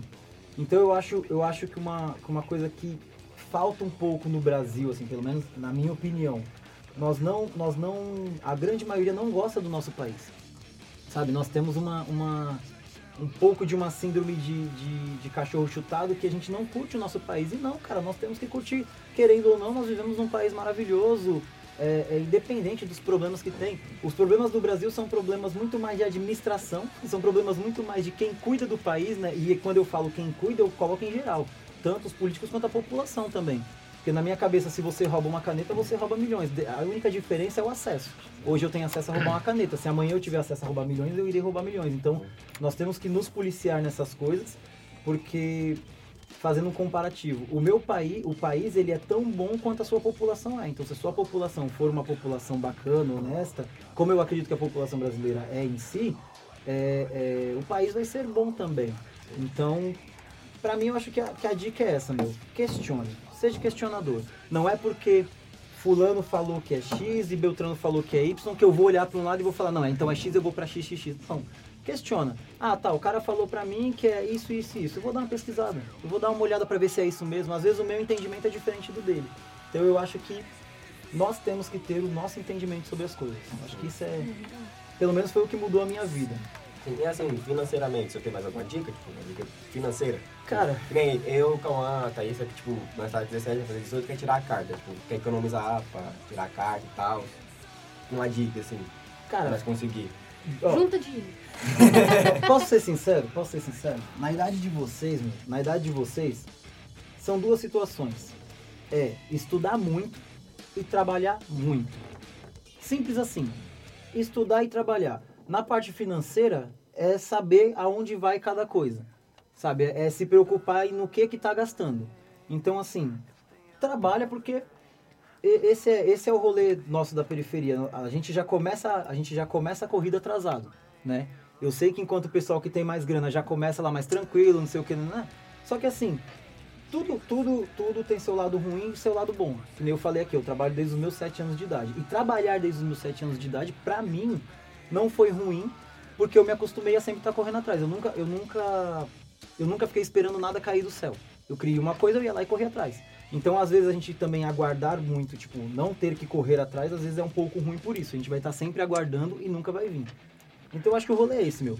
Na idade de vocês é estudar e trabalhar. Porque se a gente se preocupar em estudar e trabalhar, dificilmente nós vamos fazer coisas que vão engavetar, tipo, que vão é, é, dificultar nossa, nosso rolê. Que nem, tem vários, vários adolescentes da idade de vocês que já tem filho, que já foi preso. E aí, mano, jeito, vai ferrar o futuro, né? De alguma forma ou de outra vai atrapalhar o futuro. Então, assim, é ter a cabeça no lugar e, e se preocupar com isso. Porque uma, uma coisa que, que aquele mesmo professorzinho lá de administração, lá em 2009, mais ou menos, ele falou pra mim: Meu, você faz a sua aposentadoria enquanto você é jovem. Então vocês vão fazer o futuro de vocês agora. E não adianta vocês pensar, não, daqui, quando eu tiver com 20, 25. Não, é agora. É agora. Vocês têm que organizar a aposentadoria de vocês agora, sabe? Pensar assim, mano, com 50 anos eu quero estar aposentado e começar a trabalhar agora pra isso. E aí, volto no que eu falei, é estudar. Você quer organizar suas finanças? Estuda. Se você ir no YouTube e colocar assim, ó, curso financeiro, mano, tem vários cursos financeiros de graça e são bons. E são bons porque eu já fiz vários pela internet e, mano, ajuda muito. Então, é, é aquela coisa, tudo na vida é costume. Quanto mais você faz, mais você domina. Então não tem, não tem uma fórmula mágica. Dinheiro é a mesma coisa, você tem que pesquisar, estudar um pouco para entender como funciona e aí quando você tiver ele na mão você consegue organizar. Você já viu aquele cara do. eu Não lembro o nome dele. Que ele. Deixa eu saber. é, não lembro o nome dele, que ele apresenta o canal Boom das pegadinhas. Hum, Cabum. É, não, é, é Cabum. Cabum? Não, Cabum não. É Boom mesmo, é só Boom. Tô ligado, o moreninho lá. É. É, eu esqueci o nome dele. Não lembro, não lembro. Não sei se Que ele apresenta o canal Boom de pegadinha. Sim, eu sei que Ele, ele também, ele, ele, é, ele é muito foda nessa questão, tipo, de administração desse negócio. Que, que, se eu não me engano, ele É já... uma Ele, né? Não, teve um, teve um que ele... É porque ele tem o canal Boom, mas ele também tem o... Ele tem outro canal sobre finanças, esses É negócios. tipo ele dá o Peter palestra. aqui também, do Ei Nerd. Ele tem É, o canal tipo de nerd isso. e tem o de finanças. acho que senhor sabe quem tá falando, mas você não lembra. Não tô lembrando agora. Eu, se eu não me engano, ele lançou, ele lançou esse, esse- faz, faz, faz- acho que faz uns dois anos que ele lançou, que ele se aposentou e ele tem, ti- tinha o quê? 30 anos, 20 anos. E Ele se aposentou. Ó, voltando, voltando ao que a gente tava falando. Eu, eu, eu tenho um plano de vida que eu quero me aposentar com 50 anos. O meu, o meu plano de vida é com 50 anos eu poder me aposentar. Sabe? E me aposentar sem depender de governo. Por que, que a gente, ó, por que, que a gente tem que estudar? Só, só um, um, um adendo aqui. O, o nosso sistema de aposentadoria, ele é um sistema meio que em pirâmide. Quando ele começou, em média, era mais ou menos 40 pessoas trabalhando. Ele funciona assim: as pessoas que estão trabalhando pagam as pessoas que estão aposentadas. Tem muito, tem muito. Ah, é um ciclo, né? É, tem muito aposentado que ele, que ele fala que. Ah, eu já paguei a minha aposentadoria, agora eu vou só curtir. Não. Ele não pagou a aposentadoria dele. E quando ele trabalhava, ele pagou a aposentadoria de quem estava aposentado. Então, assim, eu dependo que a próxima geração esteja trabalhando para manter a mim, minha é, aposentadoria. sei. Só que o que acontece? Quando ele foi feito, tinha mais pessoas trabalhando do que pessoas aposentadas. E outra situação, o, a, nossa, a nossa faixa etária era menor. Então, dá exemplo, o cara se aposentava ali, logo no início, né? O cara se aposentava ali com 40, 45 anos, mas ele vivia até 55. É. Só que aí foi crescendo, crescendo, crescendo. Hoje, a, a- os nossos idosos, eles estão vivendo em média 75, 80 anos. Só que o cara se aposenta com, dá exemplo, 65 anos, ou a mulher com 60, acho que agora mudou de novo, foi os dois para 65, É. se eu não me engano. Mas ele ainda vai viver, se você colocar ali, quase que, ó, se for 70, 80, se ele chegar, vamos colocar aqui, se ele chegar nos, nos 90 anos, ele ainda vai viver em média ali, o quê? Uns 25 anos, mais ou menos? Hum, 70, 80, é. Se ele chegar nos 90 anos, ele vai viver 25 anos. Vamos colocar que ele chegue nos, nos 80. Ele vai viver ainda 15 anos aposentado. Só que qual que é o X da questão? Hoje, esse número de, de pessoas trabalhando para aposentados diminuiu. Tá praticamente um por um. Então não consegue, não, não, não se sustenta. O sistema não se sustenta. Não estou dizendo que é um sistema bom, que é um sistema ruim, não estou dizendo isso. Só que isso eu estou falando hoje, em 2021. Eu estou com 33 anos. Quando eu tiver com 50 anos, daqui 17 anos, 32? 33. 33. 17 anos. Daqui 17 anos, talvez esse sistema de aposentadoria já não consiga segurar a minha aposentadoria. Agora imagine vocês, quando vocês forem se aposentar. Então qual que é o, o, o rolê? Eu estou me preocupando com a minha aposentadoria agora, fazendo uma aposentadoria privada. Se quando eu for me aposentar eu tiver também a do governo, legal. Mas se eu não tiver, eu tenho a minha. Só que a minha é diferente. A minha eu invisto e aí eu decido quando eu quero parar. Se eu chegar nos 50 anos, a minha aposentadoria privada estiver me dando ali, sei lá, 3 mil reais, e eu entender que 3 mil reais é suficiente para me aposentar, eu paro de trabalhar. Entendeu? Agora, se eu não pensar nisso agora com 33 anos e eu depender da aposentadoria do governo, será que eu não vou passar necessidade quando eu tiver com 60, 65? Então, esse é o rolê do, do financeiro. O financeiro, ele funciona muito a longo prazo. Ele funciona muito a longo prazo, principalmente para gente que não tem tanta grana. Então, você vai pegar o pouquinho que você tem hoje, vai trabalhar ele para daqui a alguns anos ele tá maior e você conseguir se organizar. Entendeu? Então, assim, é, é, e isso é uma coisa, cara, que infelizmente o jovem, principalmente o jovem de periferia, não, não tem acesso a, a essa informação. Não, não que não tenha acesso a essa informação, a informação está aí. Só que nós não, não fomos instigados a procurar. Nós não fomos instigados a, a ir atrás disso. Eu mesmo na escola, quando eu, quando eu estudava, cara, eu não lembro de ter tido nenhum. Nada, nada, nada. Não, não lembro de ter tido uma matéria, não lembro de ter tido uma palestra, não lembro de ter tido nada voltado para o financeiro. Tudo isso que eu tô Até hoje. falando eu aprendi Até depois. Até hoje. Até né? hoje. Até hoje, né? Eu não tô no terceiro ano e não tive ainda. Sim, O quê? Sim. Uma palestra de Ah, é financeiro o, na é escola. o Thiago Fonseca. Thiago, Teve é o Thiago Fonseca. Qual? Uma. É um o homem. Nego Grana. Até que ele levou um papel, um, deu papel, deu caneta. Teve cinco, ó. Qual? Eu não lembro. Mas tem- Então, eu mas você vê. do nome do homem, mas, Mas, eu pô, lembro Mas você é o vê, terceiro ela ano. foi tão legal, mas, mas você Não vê, foi foi uma terceiro. palestra tão bacana que vocês nem lembram. Então, assim, isso é um tema que ele tem que ser abordado com, com bastante força, porque ele, ele reflete. E aí, falando no âmbito mais macro, ele reflete muito na vida pessoal e reflete muito na, na vida econômica do país. Qual que é o problema da- da- das escolas? A gente acaba, acaba sendo, sendo guiado para ser só, só para ser só massa produtiva, só a gente entra numa empresa, produz e sai, entra numa empresa, produz e sai. Só que nós não somos é, é, instigados ou ensinados a, a, a ser produtores de que forma que eu falo? A ser produtor de criar. Sim. Nós não somos ensinados a criar, nós não somos ensinados a investir, nós não somos ensinados a... a 12 anos na o, o empreendedorismo em si não é passado pra gente, né? É uma palavra que tá na moda, que falam pra caramba, mas realmente, de verdade, não- as pessoas ouvem empreendedorismo e falam, mano, não sei nem o que que é. É, 12 anos na escola, teve uma palestra que eu não lembro particularmente. Eu também não lembro disso aí. Eu não lembro. Só não lembro o nome dele. Do, Se você 12 anos. pudesse Se você pudesse garantir que cada autoridade ou líder político pudesse ler um livro, qual seria? Vou até anotar. Então, mas é, é, é- é assim, ó. O que, que a gente tem que pensar? É, Os nossos líderes, as nossas autoridades, eles sabem o que tem que fazer. O rolê não é o nível de instrução deles, entende? Eu poderia falar, mano, poderia falar pai rico, pai pobre, que é muito top, a arte da guerra, que é muito top. Mas o problema é que é, é, eles não iriam, infelizmente, pela forma que o, que o nosso país é administrado, desde que eu me entendo por gente, eles iriam pegar essa informação e não iriam usar, sabe? O, o mal do nosso país é, é assim, ó, o nosso país, ele realmente, pelo menos na minha opinião, é o país mais rico do mundo. É o país mais rico do mundo. O problema do nosso país é a administração. Então, o que que acontece? A gente fala assim, caramba, não tem dinheiro pro SUS. Mas quando você vê um escândalo de corrupção, não sei o que, não sei o que, você vê falar de bilhões, de milhões, sabe? Então, assim, ó, você vê, teve um, eu não sei quem foi o deputado, não lembro agora, mas eu lembro que alguns anos atrás pegaram um cara com 52 milhões em espécie num apartamento na Bahia, sabe? Era uma sala cheia de caixa de dinheiro. Então, o problema do nosso país, é um problema realmente de caráter. Ele não é um problema de instrução quando eu falo do, do nosso corpo político. Ele é um problema de caráter mesmo. Eles têm a informação, eles até sabem o que é para fazer, mas eles não fazem. Você quer ver um exemplo? É, nenhum político, nenhum político, e aí eu tô falando de direita, de esquerda, de centro, eu não ouvi falar de nenhum político que. Meu, também vou, vou me retratar aqui. Teve alguns que eu vi que eles, eles meio que forçaram uma proposta para reduzir os salários deles em prol da pandemia. Tipo, reduz o meu salário para ajudar na pandemia. Só que isso acabou ficando só no falar. Sabe? Eu, se eu não me engano, teve um que ele colocou uma proposta na Câmara, mas ela não passou.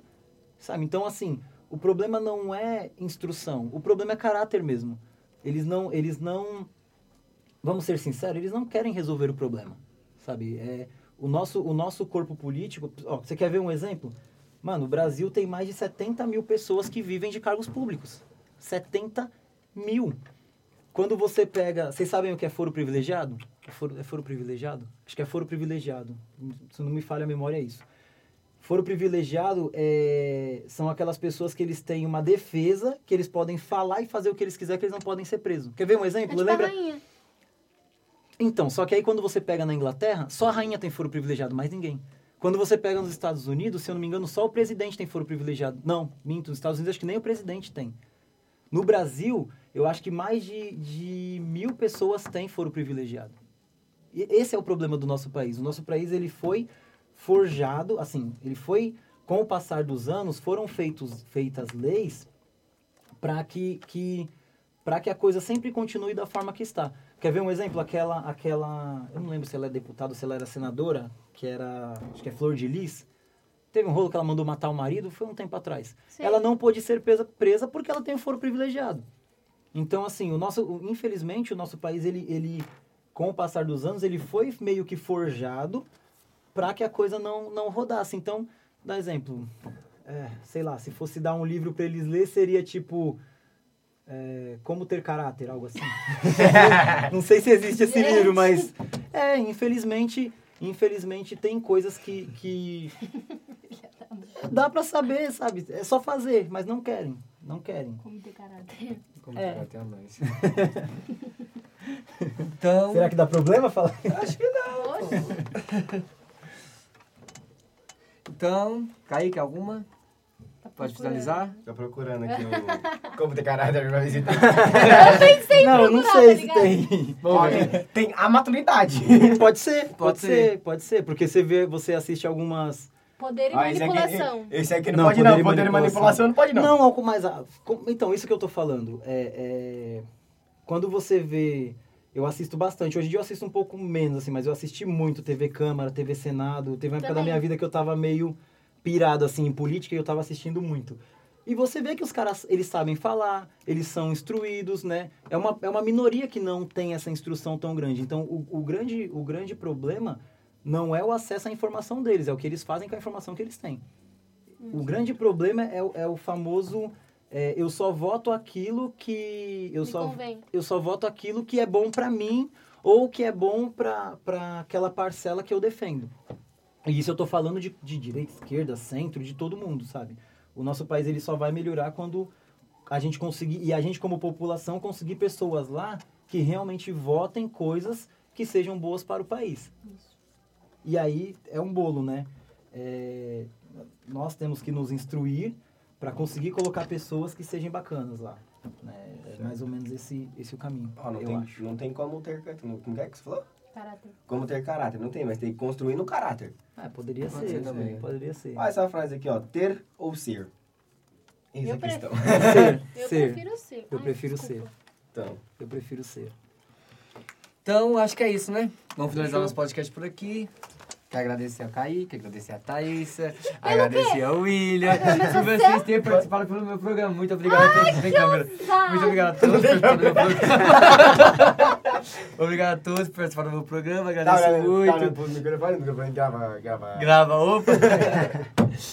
Tô zoando, mas sério, William, valeu, foi da hora, foi um papo bom. Papo bom. Valeu aí, valeu mesmo por parar aqui para trocar uma ideia. Eu acho, eu acho bacana isso de, de, de vocês que são mais jovens começar a ter esses rolês mesmo, a ter essas conversas.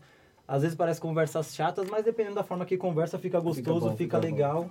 E é muito importante, cara. Eu acho que, que a gente deveria expandir mais isso, sabe? Essas O pessoal da, da idade de vocês tem que começar a olhar para essas coisas também, porque lá na frente vai fazer muita, muita diferença.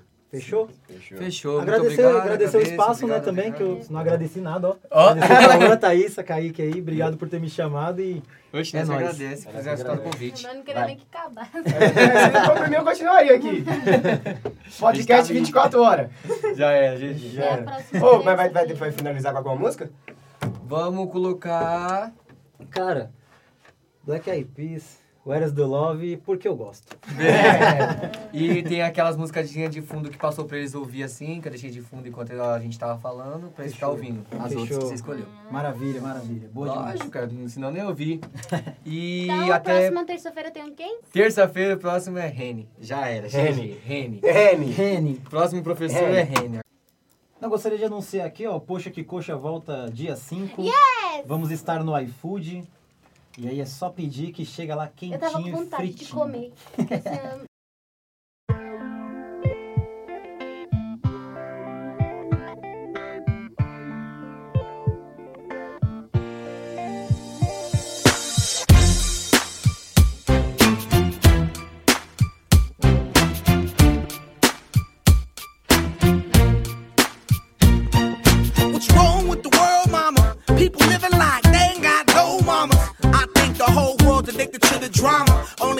to things that'll bring the trauma. Overseas, yeah, we trying to stop terrorism, but we still got terrorists here living in the USA, the big CIA, the Bloods and the Crips and the KKK. But if you only have love for your own race, then you only leave space to discriminate, and to discriminate only generates hate. And when you hate, then you're bound to get irate. Yeah, madness is what you demonstrate, and that's exactly how anger works and operates. Man, you gotta have it straight. Take control of your mind and meditate. Let your soul gravitate to the love, y'all, y'all. People killing, people dying, children hurt and you hear them crying. Can you practice what you preach and would you turn the other cheek? Father, Father, Father, help us send some guidance from above. These people got me, got me questioning.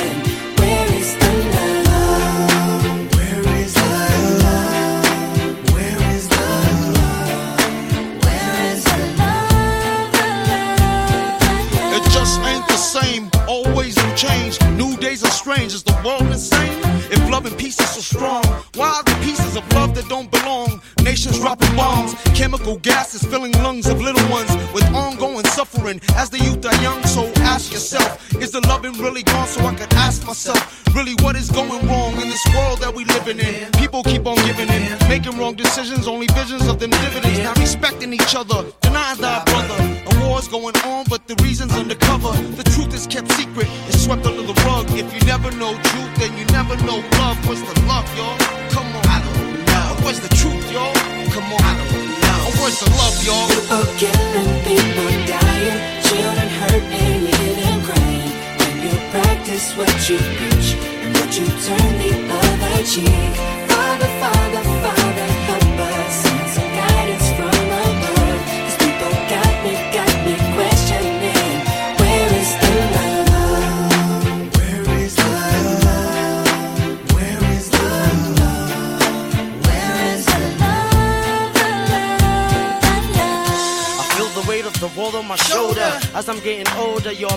people get colder. Most of us only care about money making. Selfishness got us following the wrong direction. Wrong information always shown by the media. Negative images is the main criteria. Infecting the young minds faster than bacteria. Kids wanna act like what they see in the cinemas, yeah. Whatever happened to the values of humanity? Whatever happened to the fairness and equality? Instead of spreading love, we're spreading animosity. Lack of understanding leading us away from unity. That's the reason why sometimes I'm feeling under. That's the reason why sometimes I'm feeling down. It's no wonder why sometimes I'm feeling under. Gotta keep my faith alive till love is found. Now ask yourself. Where is the love?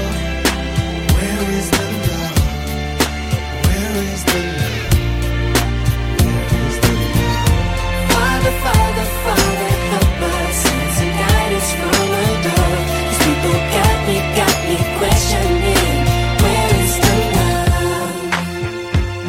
Sing with me, y'all. One world, one world. We only got one world, one world. That's all we got. One world, one world. And something's wrong with it. Yeah. Something's wrong with it. Yeah. Something's wrong with the world, world. Yeah, we only got one world, one world. That's all we got. One world.